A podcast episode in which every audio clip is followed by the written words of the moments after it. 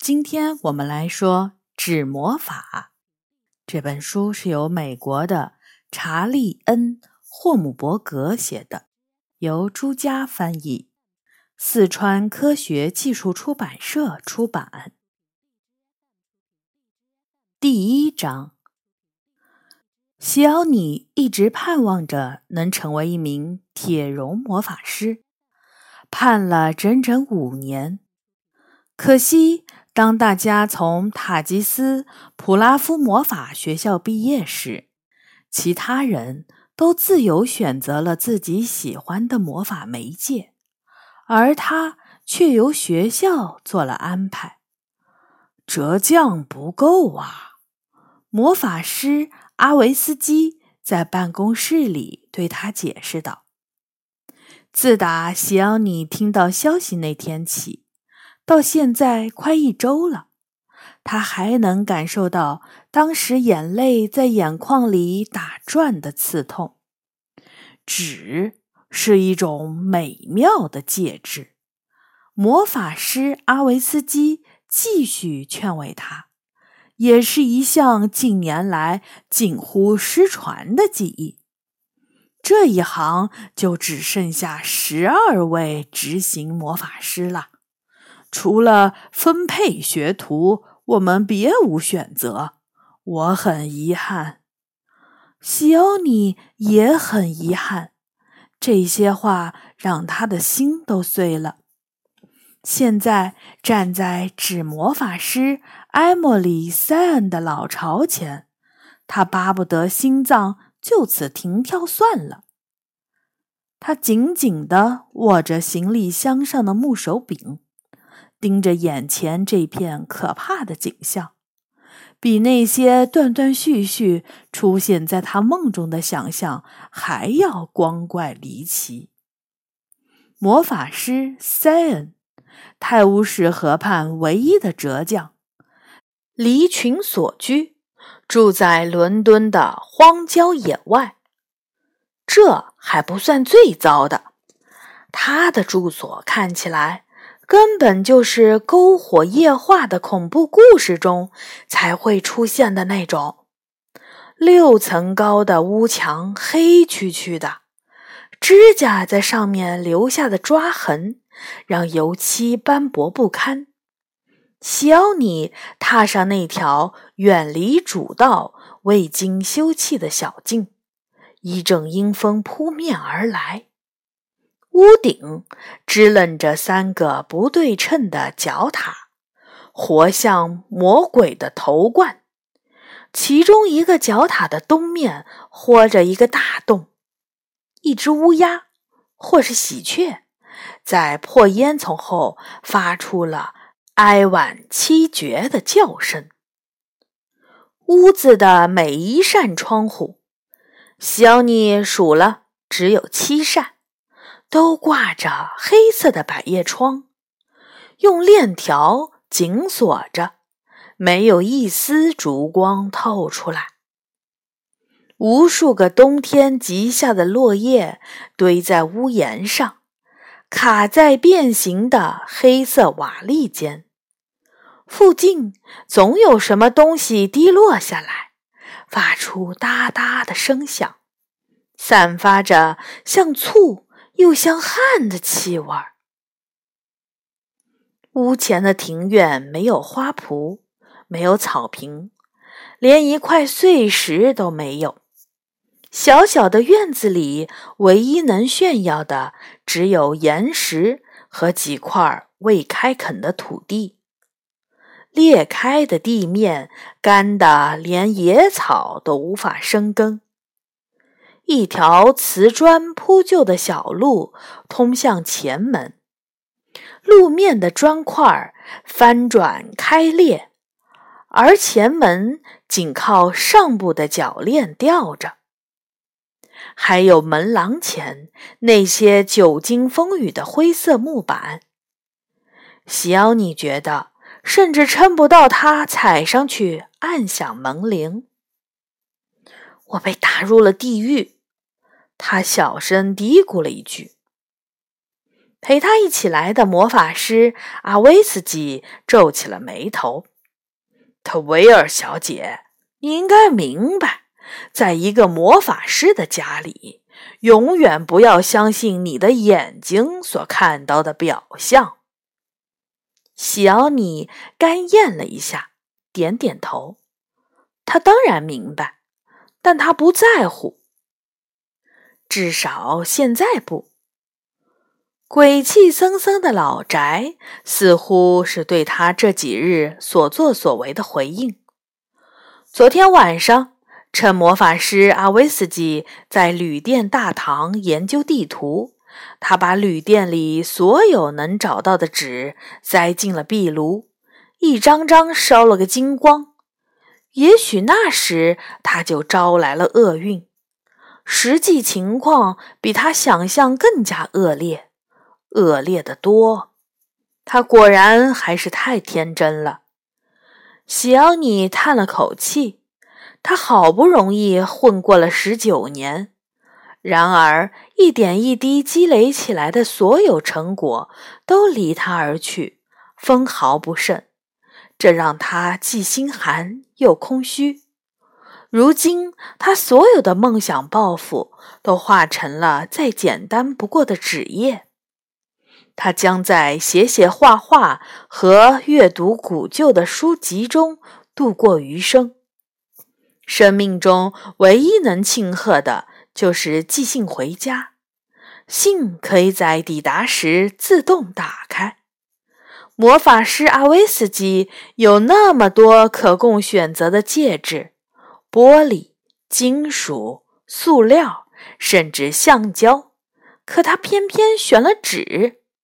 阿威斯基显然没有意识到，折术之所以成为平危艺术，归根究底就是因为它毫无用处。西奥尼不愿像学校的小女生那样被一路拖着走，他直起腰，艰难地朝门走去，尖矛插进地里，用裹着倒刺的铁刺一绑。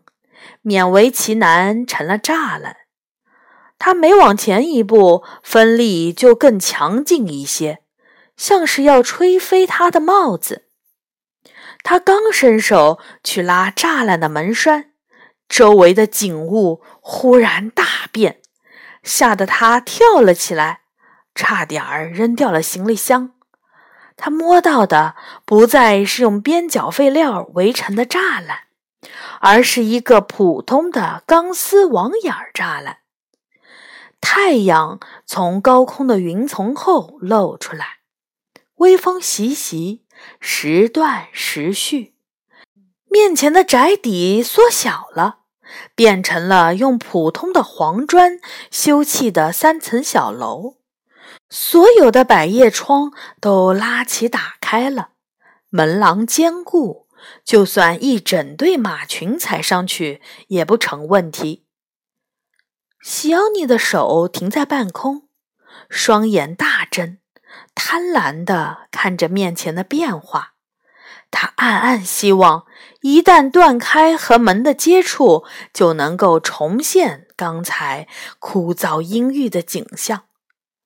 但他松开了门栓后，房子仍然是三层小楼。虽然通往大门的小径没有特意修葺过，但小路两旁已不再是凸凹不平的岩石，变成了栽种整齐的五颜六色的郁金香。西奥尼眨眨眼，推开虚掩的栅栏门，走了进去。那儿根本没有郁金香，至少没有真正的郁金香。园子里的每一朵鲜花都是用折树栽种的纸花，每一朵绽放都来自完美的褶皱。花苞像真的一般，每当云朵遮住午后阳光，花瓣儿就会轻轻合拢，就好像折纸的花竭尽所能的想做真花。匆匆一瞥，西奥尼注意到栅栏上垂挂着纸条，纸条上方还挂着整页整页的纸，纸张比人还要高，比载着他们来到这里的四轮轻便马车还要宽，是幻象。西奥尼想起去年冬天在学校上过的一堂伪装课。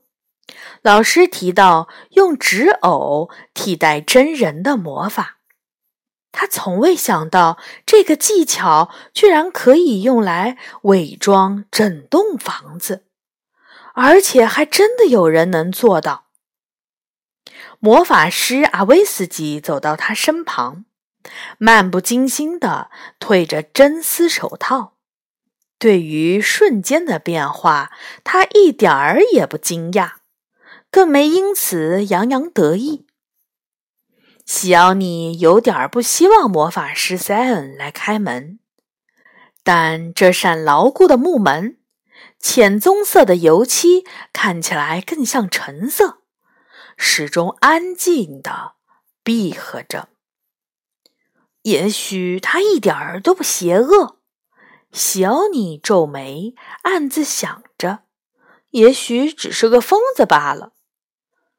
他们穿过纸花铺成的小径，西奥尼走到门前，屈起手指，用力敲了敲门。他努力挺直身板，把五点三英尺高的身体撑到了极限。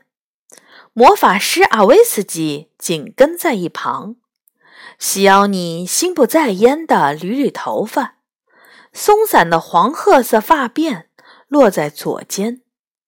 今天早上他刻意没有打扮，既没穿上他最好的衣裙，也没套上校服。有什么值得兴奋的？为什么要打扮？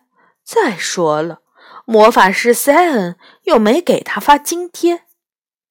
门后没有脚步声，把手却自己转动了起来。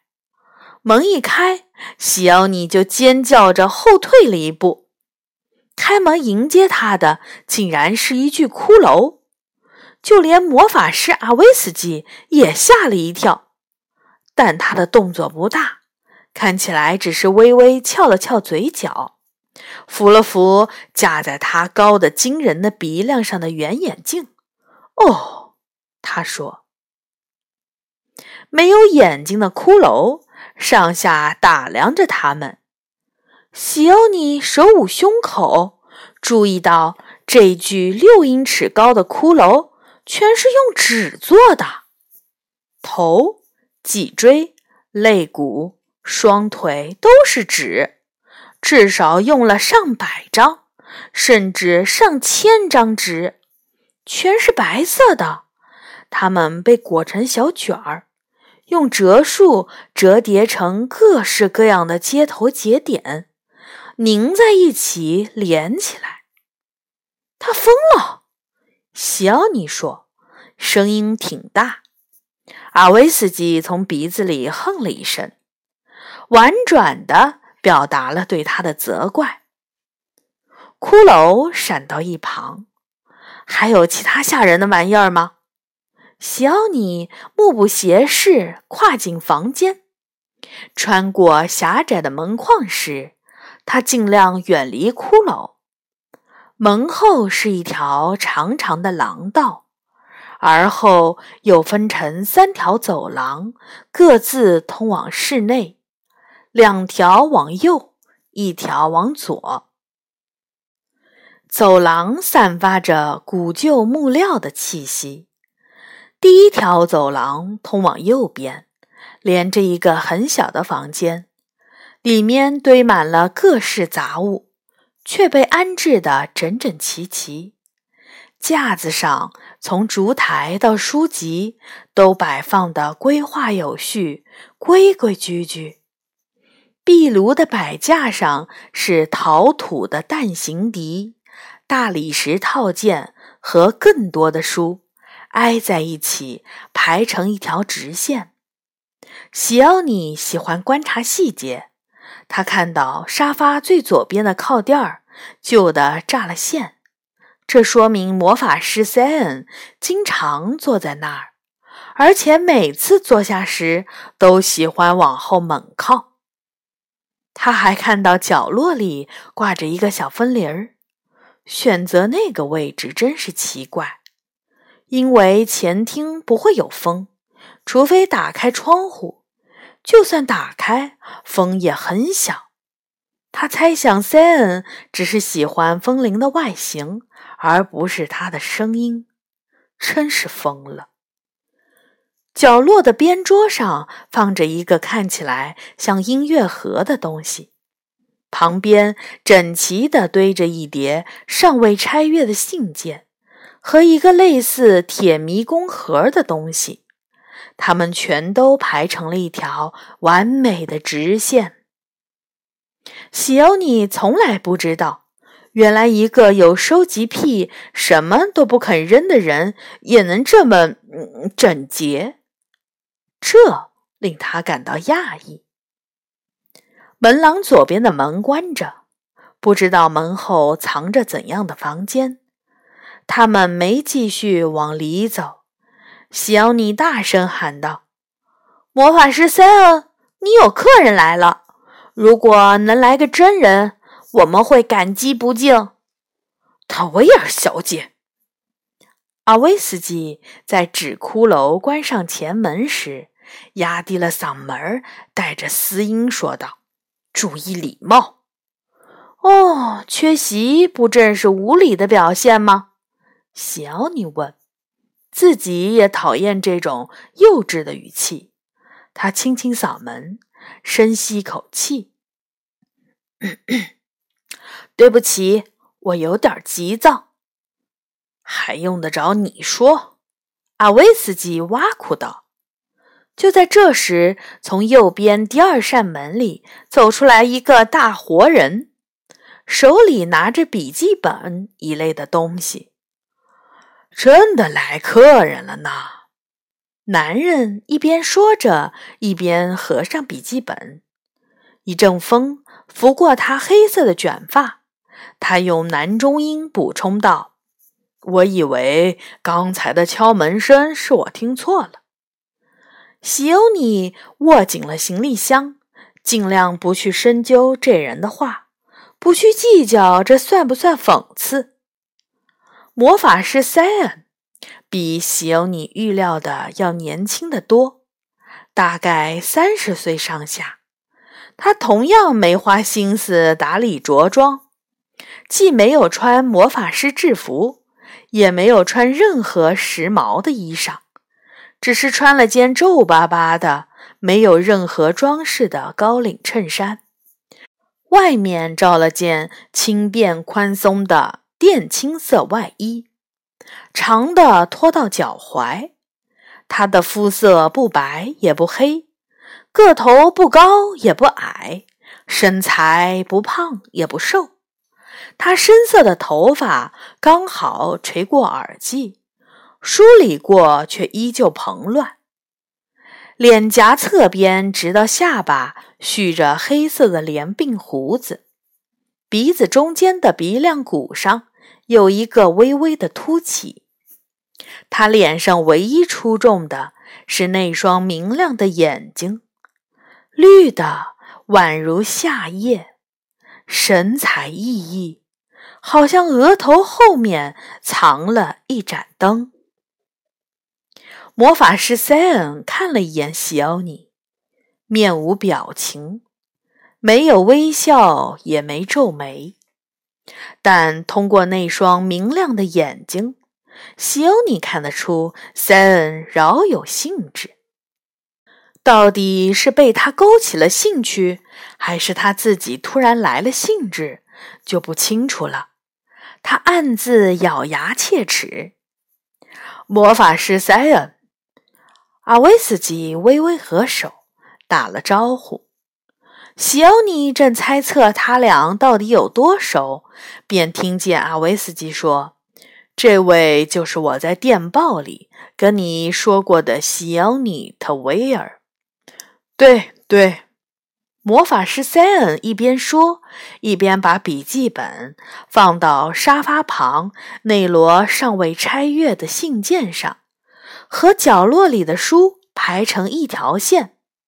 他转过身，迎上西欧尼凝视的目光。西欧尼·特维尔是家里四个小孩中年龄最大的，也是毕业班里成绩最优秀的那个。今年从学校那所监狱里活着出来了多少人？西欧尼理了理帽子，只是为了不要显得手足无措。二十二个，那你也算是小有成就了。塞恩脱口而出：“希望在这儿你良好的学习习惯能派上用场。”西欧尼没有回应，只点了点头。他的确拥有良好的学习习惯，对此他引以为傲。不过对他来说，学校的课程总是很简单。他记忆力极佳，读过一两遍的东西就能记住。应付学习中遇到的困难和枯燥乏味的课程时，这项本领帮了他的大忙。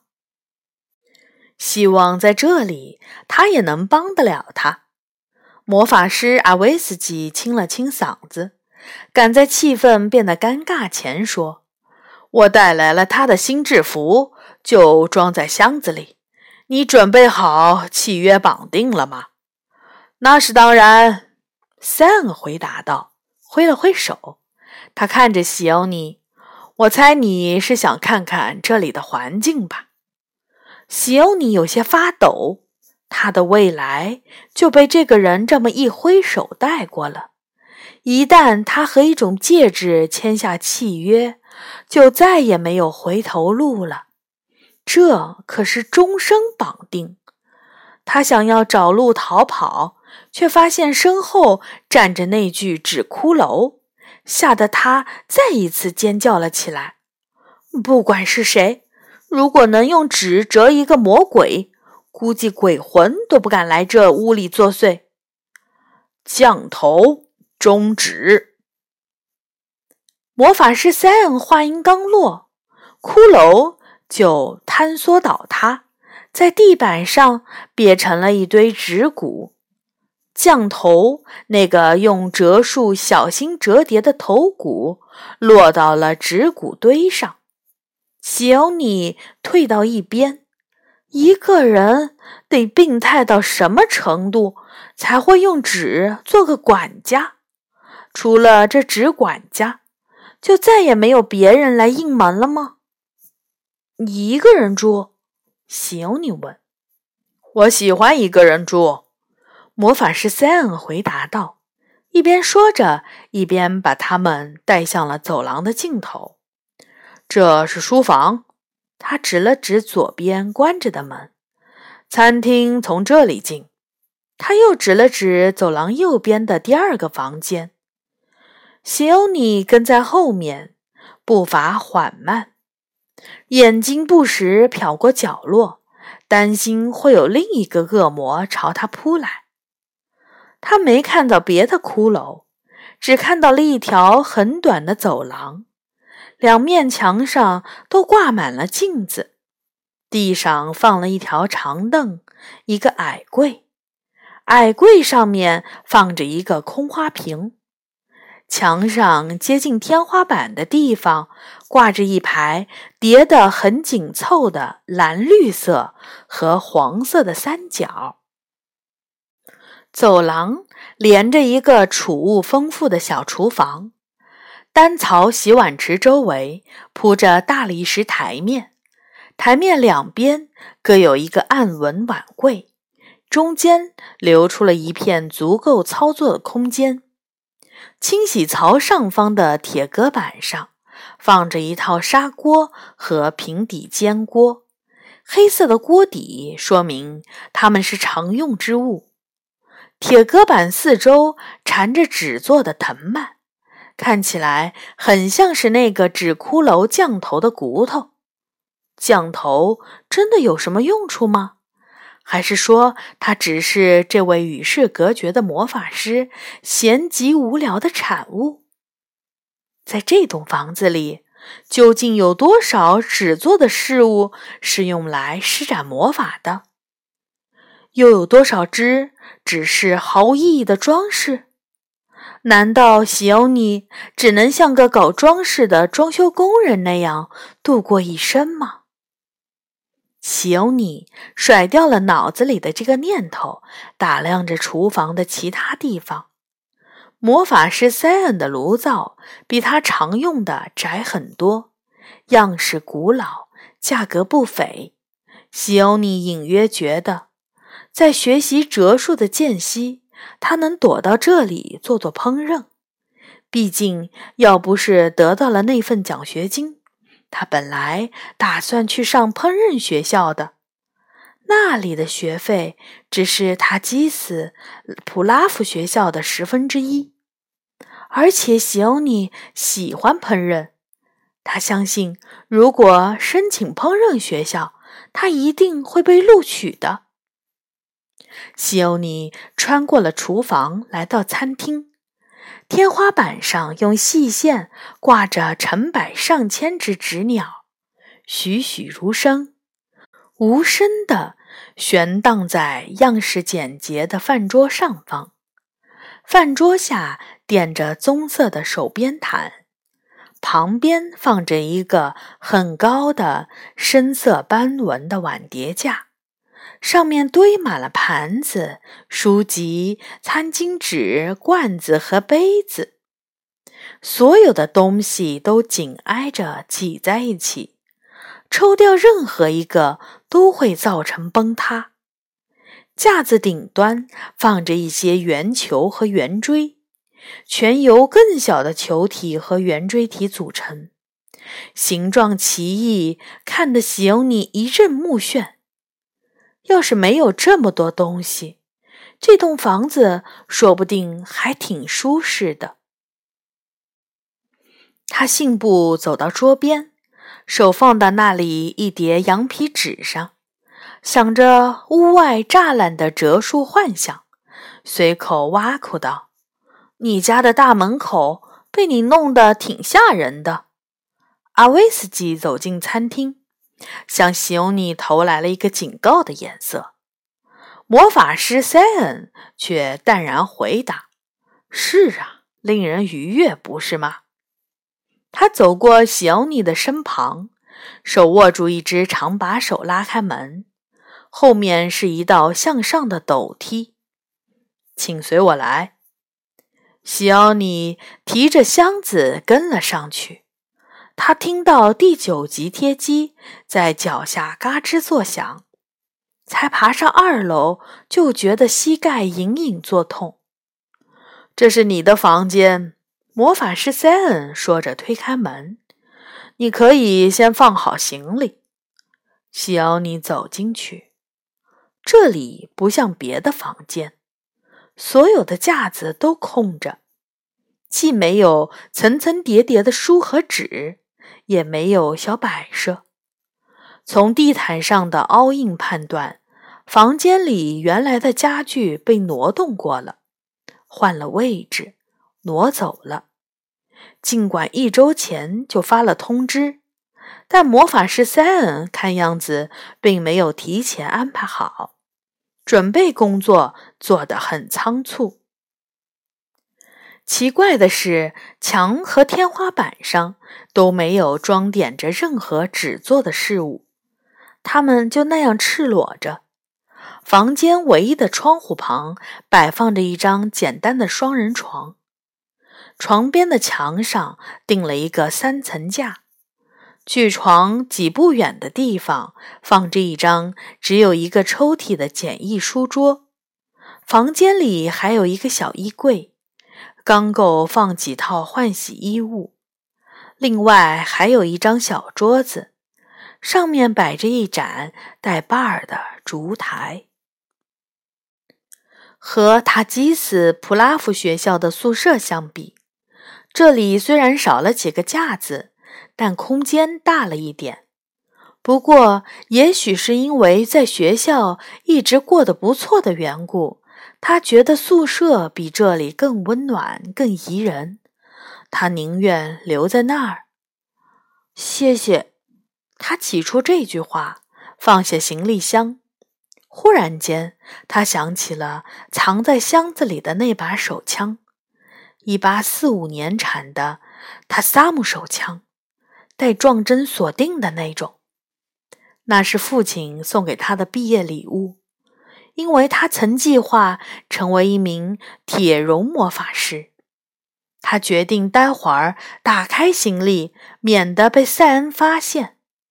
魔法师塞恩大概也觉得到此为止最好，转身继续介绍其他房间。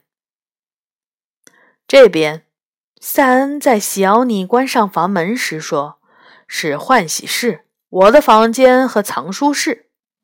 他说着，走到走廊尽头停下，那里还有另一道楼梯。接着，他对魔法师阿威斯基说：“我已经安排好了，就在这儿签署契约。”西奥尼的脚步慢下来，参观之旅看起来要以签订契约告终了。他盯着走廊尽头的那扇门，它和厨房通往天井的门一模一样。三楼有什么？也许上面藏着令人振奋的东西，也许他能在那儿找扇窗户跳出去。根据一二楼天花板的高度判断，三楼非常高。对于一栋偏僻的乡村房舍来说，这样的高度太奇怪了，上面有大魔咒。”塞恩回答道，语气平淡，明亮的双眼却充满了笑意。难道他不知道这双眼睛会泄露许多秘密吗？行，你告诫自己，不能把这个发现告诉他。想在这里生存下来，他需要利用所有优势。塞恩用肩膀挡住了去三楼的路，西奥尼只好拖着双腿跟着阿威斯基走进藏书室。藏书室比他的房间大不了多少，只是侧墙上安有书架，一直通到天花板。不出西奥尼所料，每一个可用的空间都挤满了书，书籍挨着书籍。有的地方还堆成了两排，根本看不见里面那排是什么书。书架好像是最近才掸过灰尘，估计也就这几天才清扫过。他刚这么想，就打了个喷嚏。从远处窗户透进的光里，他看到了一条明显的灰尘痕迹。他的目光随即被围在窗边的一卷纸链吸引了，还有窗下的松木桌，桌上摆满了各种型号和颜色的纸张，按照颜色和质地，由浅至深，由粗糙到细滑，分好了类。桌子右脚边上放着一台小电报机。桌前唯一的一把椅子被转过来，上面支着一块黑板上挂着一张光滑的白如蛋壳的纸，没有任何装饰和渲染，只是一张纸。看着看着，西欧尼恍然大悟，这就是他的坟墓。他对物质契约略有所知。那是他去年在学校学习的数十门科目中的一科，没什么新奇的，只不过是用誓言将你的灵魂和某种媒介物连接起来，让你能通过这种媒介物，而且只能通过这种媒介物施展魔法。举个例子，一个人无法同时通过玻璃和火来实施魔咒。只能通过一种媒介物，与纸绑定了以后，西欧尼不可能再有机会成为一名铁熔魔法师。像他在学校做的那些白日梦那样，对珠宝和子弹施展魔法，真不公平。但他再怎么抱怨也没有用，所有人都心知肚明。魔法师阿威斯基明白，魔法师塞恩更是清楚。西欧尼有自由选择戒指的权利，然而排在他前面的学员没有选择折术。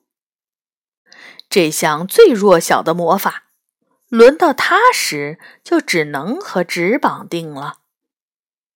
魔法师塞恩递给他一页白纸，八乘十一的标准规格。西欧尼用指头夹住，翻过来，背面也是白的，没有任何字迹，也没有任何被施过折数的魔法，什么都没有。这是干什么？他问。感觉一下，魔法师塞恩说着，双手背到身后。西欧尼捏着纸页，期待魔法师塞恩会讲个清楚，可他仍旧保持沉默。又过了几秒，西欧尼把纸页压在手掌之间，前后轻轻搓揉，开始感觉。纸魔法师的眼里透出了笑意，他一言不发，抽回稍稍被弄皱的纸。你知不知道契约誓言该怎么说？他轻声问道。也许他的眼睛和他一样容易泄密。小尼木然的点点头，与魔法师阿维斯基在马车里的漫长对话浮上心头。你要么学折术，要么一事无成。为了保持平衡，只能这样。魔法师阿维斯基说：“特维尔小姐，别让谣言和无关紧要的事儿干扰了你。折树需要敏锐的目光和灵巧的双手，你两者皆有。其他的人都接受了命运的安排，你也不可能例外。这样的命运，其他人真的接受了吗？”难道这一席话仅仅是为了让他签下契约，放弃梦想？两位魔法师都盯着他，阿威斯基像往常一样板着一张脸，Sam 的眼神里却有一种奇怪的笑意。西奥尼紧咬双唇，依照魔法规则，他知道要么选择纸，要么一事无成。他宁愿成为一名折将，也不愿意接受失败。他抬起冰冷湿腻的手，按在椅子的纸页上，闭上双眼，紧咬牙关说：“由人所铸之戒指，如主相照，如与武器，不归尘土，不违此约。”绑定的誓言如此简单，却一锤定音。西奥尼的手温暖了起来，一股暖流涌向手臂和身体，又转瞬即逝。没有回头路了。第一章完。